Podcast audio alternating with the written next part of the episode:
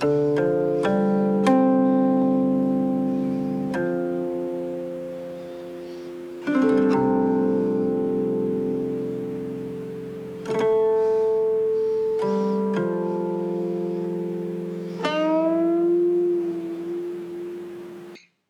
接上文，咱们上文书说到，银燕跟杜佛奴娘俩说，他每天放猪路过这个河边啊，发现这个河底啊都是银子的时候啊，这个佛奴他娘还有佛奴啊，以为啊是银燕开玩笑，或者说银燕看错了，没想到次日银燕放猪回家的时候，还真把这银子给娘俩拿回来了。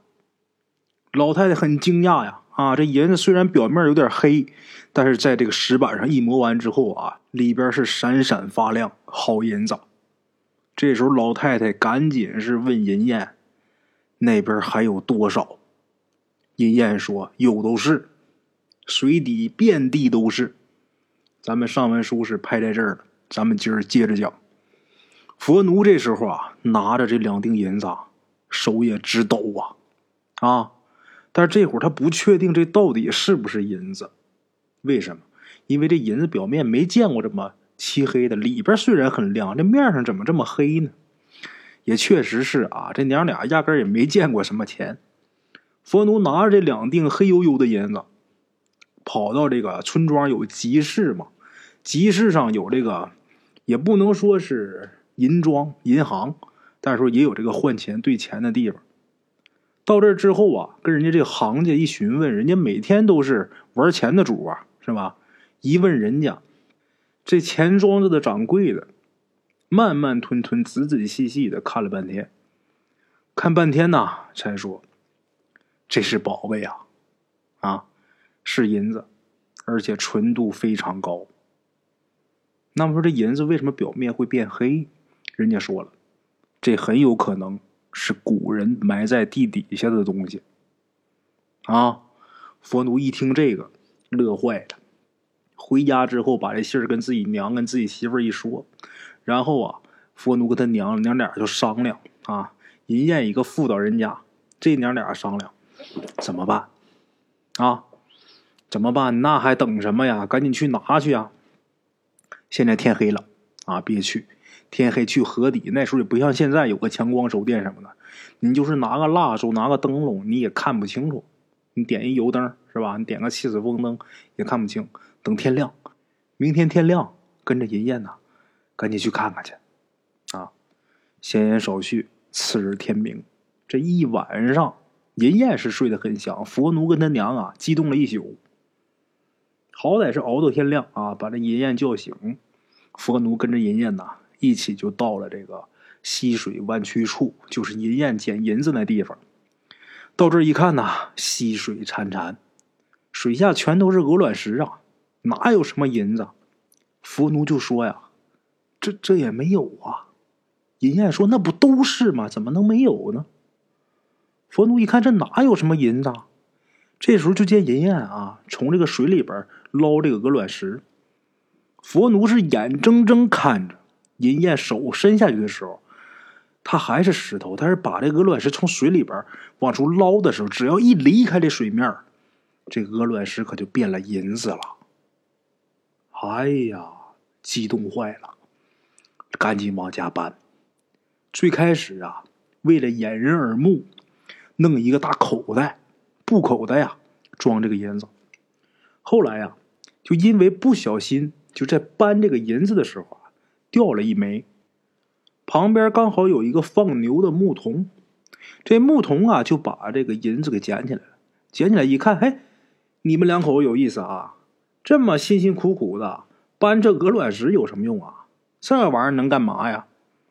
这时候佛奴就看，这个袋子里边背的是银子，掉地上的也是银子，可是这个牧童一捡起来，到手里边又变成鹅卵石了。佛奴啊，大为惊叹呐！这这是怎么回事啊？这个佛奴过去之后啊，把牧童手里的鹅卵石又要回来了。可是这个鹅卵石啊，放到袋子里之后又变成银子了。这样一看呐，佛奴跟银燕就放心了。这时候也不用什么掩人耳目了。我们拿它是银子，你拿它就是石头，别人拿就是石头。所以说胆儿大了，用这个箩筐装，然后拿这扁担往下挑。一开始不是用布袋吗？这回用扁担。一个来月的功夫，来来回回没停啊，才把这个河里的这些银子给取尽取光。啊，那家里边这个屋里堆的那是满满登登的，全是大银锭啊，没有一点地方了。后来佛奴没办法，在这个院子里边啊，挖了一个挺深的一个地窖，就把这些银子啊都藏在这个地窖底下了。粗略的统计了一下，有多少呢？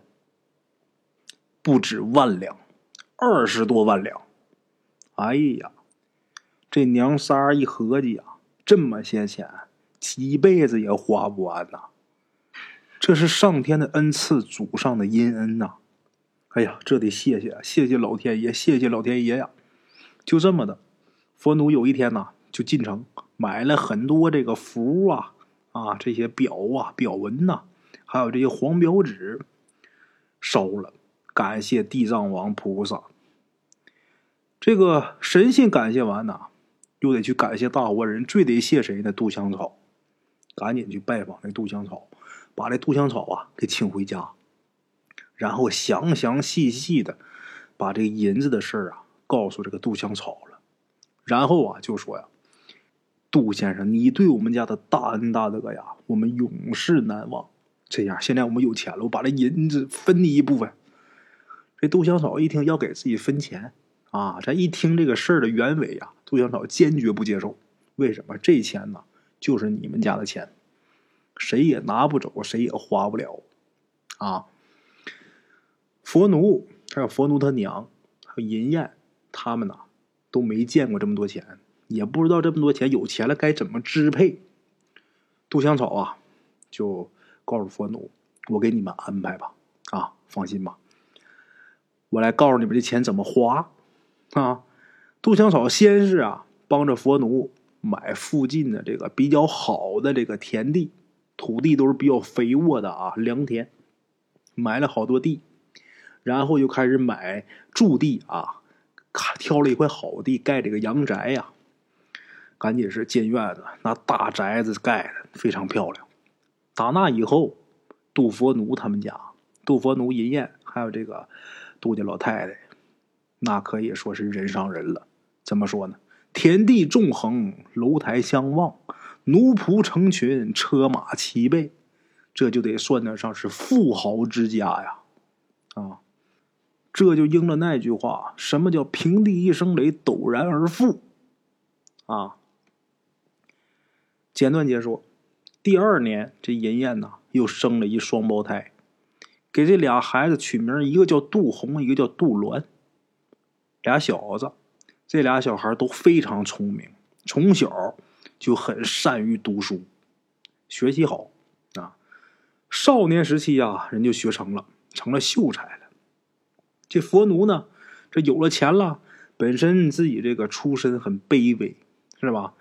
这个咱现在有钱了，也得要一身份了，怎么办呢？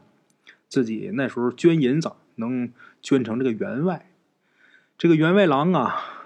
怎么讲？在过去啊，他也是官职，但是没有实权啊，就这么一个名员外。只要有钱，你捐钱，就给你封这么一个员外郎。但是你比普通人这身份要高，这叫员外。给自己母亲杜佛奴呢，也请到了这个朝廷的封诰，那也不是普通老太太了，是不是？人家这有一号了，这算是朝廷人家给你封号了，是不是？杜佛奴家现在这个日子过得可称得上是锦衣玉食、雍容富贵啊！这个每逢啊儿孙吃饭啊，大家一起吃饭、开宴的时候，赶上年了节了的，在一起吃饭，都会举杯庆祝嘛啊，或者赶上谁过生日，在大伙一起吃饭之前。家人最齐的时候，每次吃饭之前，杜家这老太太都得跟自己的孩子说，说什么呢？咱们家，记住啊，子子孙孙，即使啊千百年之后，也绝对不可忘记咱们同宗本家香草先生的大恩大德呀！啊，人家啊不忘了你的好，不忘本，非常好。这老太太。又过了几年之后啊，他们把杜香草也给请到家里。为什么？因为杜香草这时候啊已经老了。他没办法再走天下，到处给人家相地啊，找找穴、看阴阳宅，干不了这个活了。请到家里养老，佛奴呢带这个杜香草啊，就跟带自己这个叔叔伯伯这长辈是一样的啊。话说呀，那年清明节那天，就杜香草到他们家那年清明节那天，佛奴夫妻这个腰上系着这个丧带。然后到佛奴他父亲这个坟上去扫墓去。这个下人随从啊是夹道护送，丫鬟使女那就是人很多啊。半路上啊浩浩荡荡的这一群人呐奔坟地去。这个半路上，忽然间有这么一个穷汉，就非常这个身上很脏，看着像乞丐啊。这么一人跑到这个队伍跟前啊，就嚎啕大哭，跪地上啊。就求救，怎么回事呢？大伙儿正愣着没明白的呢啊！紧接着看见后面啊有这么一个人拿着赶牛的这个鞭子，打后面追过来抓这人。啊，这人跑进了以后啊，大伙儿看清楚了，他们当地的一个保证。这个保证是什么呢？类似于现在的村长，比村长还能大点过去五百户啊，一大保，五百户人家归他管。啊，现在现在这个大的村子可能两三百户，他这个这个保证他不是还没到镇长、乡长那级别，但是比村长还大。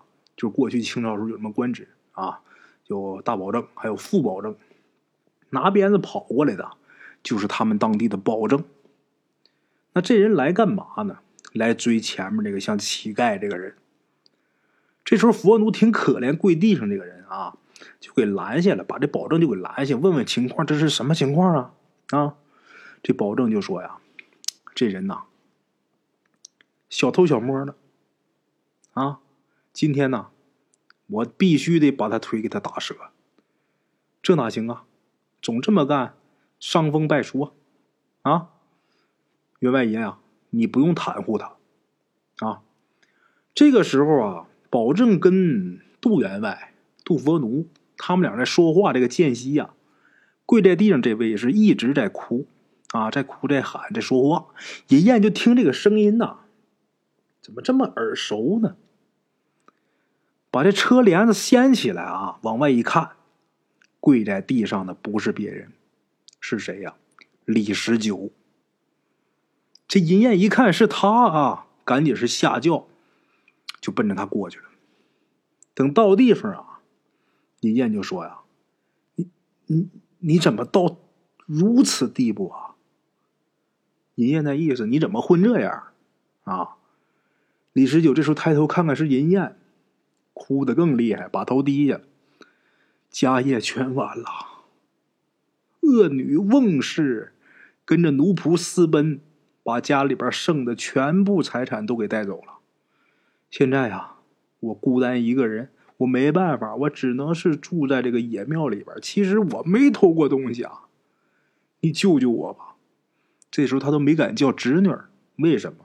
因为现在你这个身份，人家现在是那个身份，他都不敢攀大。当初他对人家又这样，说完之后是嚎啕大哭，啊，双手合十求这个银燕救他。这银燕一看他这个样啊，必定啊，这个身子里边。淌着的是一股血脉。银燕这时候也难过，眼泪也掉下来了。这时候佛奴一看这情况啊，就明白是怎么回事赶紧是给这个保证这边赔笑脸啊，把人家先这个呃先请走。这保证一看这是人家员外郎家，一瞅这样是认识啊，那得了吧，先走吧。这个员外说句话，这保证得给面子。为什么？甭管人家官有没有实权，但是人家是有官的。另外一个人家是真有钱，哎，这个保证先走了。走了之后呢，佛奴让这个下人啊找这么俩下人，告诉先把这李十九啊先请回府中，然后呢，佛奴跟银燕先去这个扫墓，扫墓回来之后到家又见了这李十九。这佛奴啊，在路上就问清楚是怎么回事儿，然后到家之后，佛奴就把这李十九当自己老丈人一样对待。其实也应该，为什么？必定啊，人家那是叔丈，叔丈跟老丈人实际也是一样的。这时候李十九，他却有点啊不好意思，表示担当不起。为什么？当初他们对银燕那样，现在人家对自己好，自己有点受不住架啊。一听说李十九来了，杜香草这会儿不也在佛奴家住着吗？杜香草也出来了，出来跟这个李十九叙旧。他们两个关系以前本来特别好嘛，俩人叙旧。这一聊啊，李十九就更觉得是很羞愧，当初对不起银燕呢。这时候啊，李十九那人家也要脸呐。虽然说现在混的是不咋地啊，但是脸还得要啊。要走，我不能在这待，我没脸跟着待着。佛奴一看留不住啊，也不得已，最后啊。给这李十九啊，给了几百两银子，而且还送他一个婢女，就是下人呐啊，这么一个女仆，给李十九，你是当媳妇儿，你还说让他伺候你都行。这女的呀，本来就是我买来的，现在呀就给你用，然后又给了他几百两银子，给钱是让他重整旧业的，啊，这事儿人家做的是挺够份儿。